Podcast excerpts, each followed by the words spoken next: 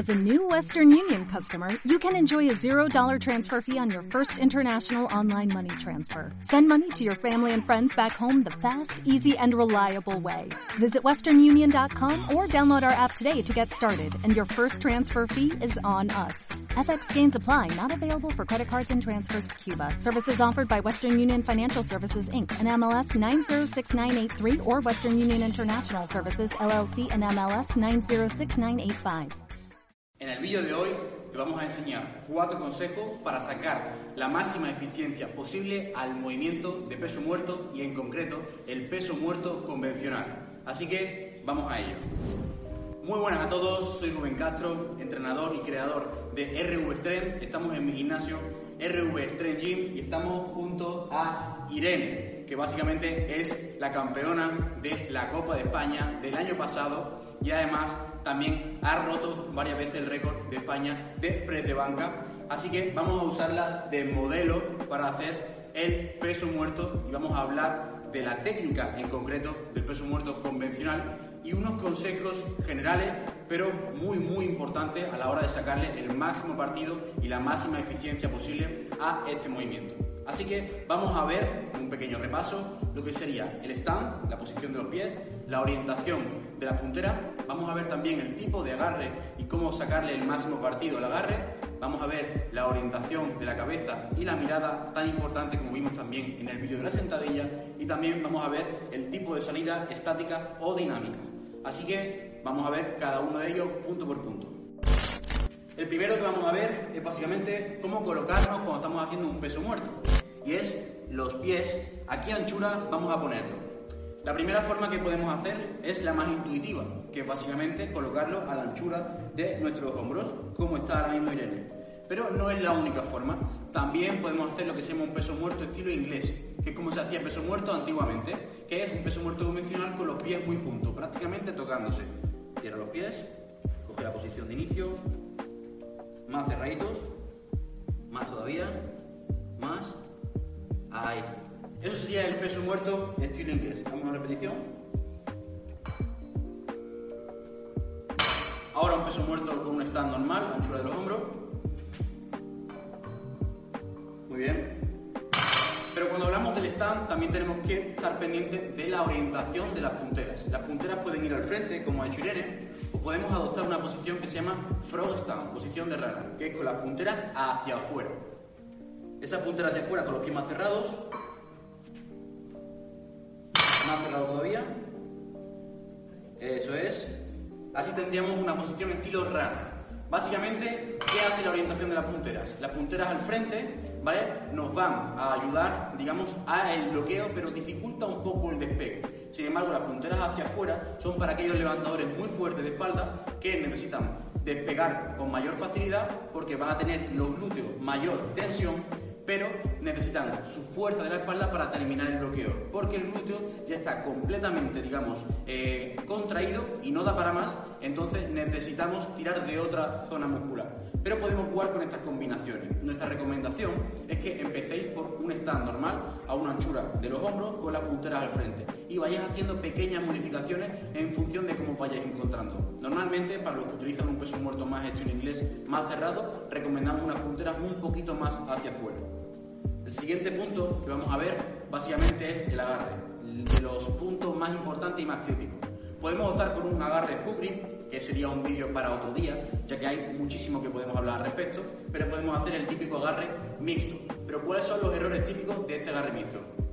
Normalmente, cuando agarramos la barra, la gente intenta doblar la muñeca para dar una mayor seguridad al agarre, poniéndolo de esta forma, que sería una flexión de la muñeca, de ambas manos. Pero esto es un error. Tenemos que estirar las muñecas y dejar que la barra se agarre sobre la zona de los dedos o el final de los callos. Prácticamente como si fuese un gancho que están tirando de él y no tenemos que mantener esa tensión fuerte. ¿Vale? Un ejemplo de ambos, uno mal hecho, eso es, y uno bien hecho. Muy bien.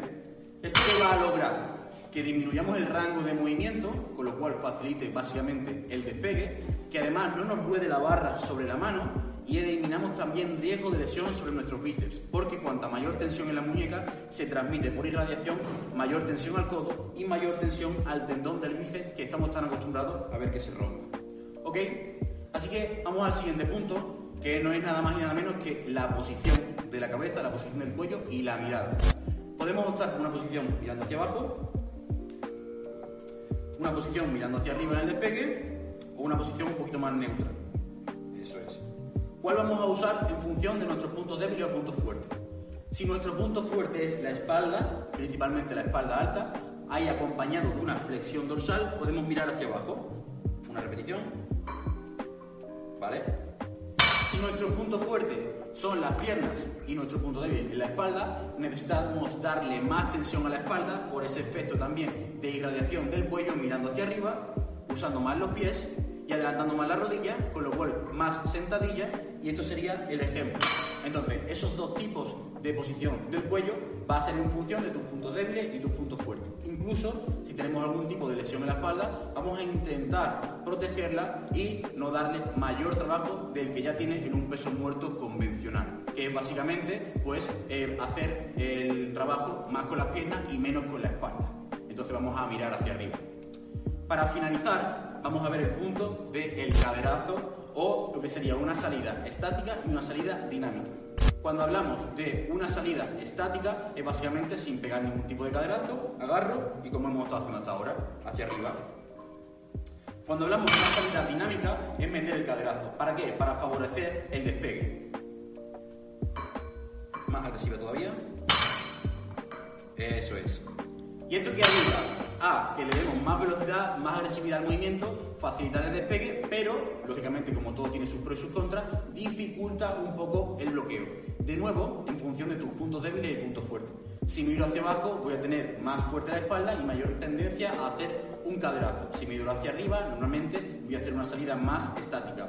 Eso sería la forma general y las recomendaciones, aunque luego podemos hacer nuestra propia combinación sin ningún tipo de problema. Pero básicamente estos son los consejos que queríamos traeros para hacer un peso muerto convencional más eficiente. ¿Por qué? ¿Por qué son tan pocos y tan sencillos? Porque el peso muerto convencional es de todos los movimientos del powerlifting el menos técnico, el menos demandante de técnica, el más fuerza bruta o fuerza natural y digamos el más intuitivo. Con lo cual es importante sacarle partido a todo esto, pero no tiene tantos consejos técnicos como por ejemplo el peso muerto sumo que veremos en próximos vídeos. Así que nada, hasta aquí en el vídeo de hoy. Vamos a dejar que podáis hacer cualquier tipo de pregunta para poder resolverla, dejadnos por los comentarios, darle like, suscribiros y recordad, tenéis todos los cursos de AudioFit para poder ejercer de forma profesional esta profesión, básicamente para ser entrenador, para poder ser dietista. Y nosotros mismos, yo y mi compañero Víctor, somos profesores en ello y vamos a poder profundizar en cualquier tipo de temática al respecto sobre programación, sobre técnica, consejo avanzado, así que desde aquí os lo recomiendo sin lugar a dudas. Muchas gracias y nos vemos en el próximo vídeo.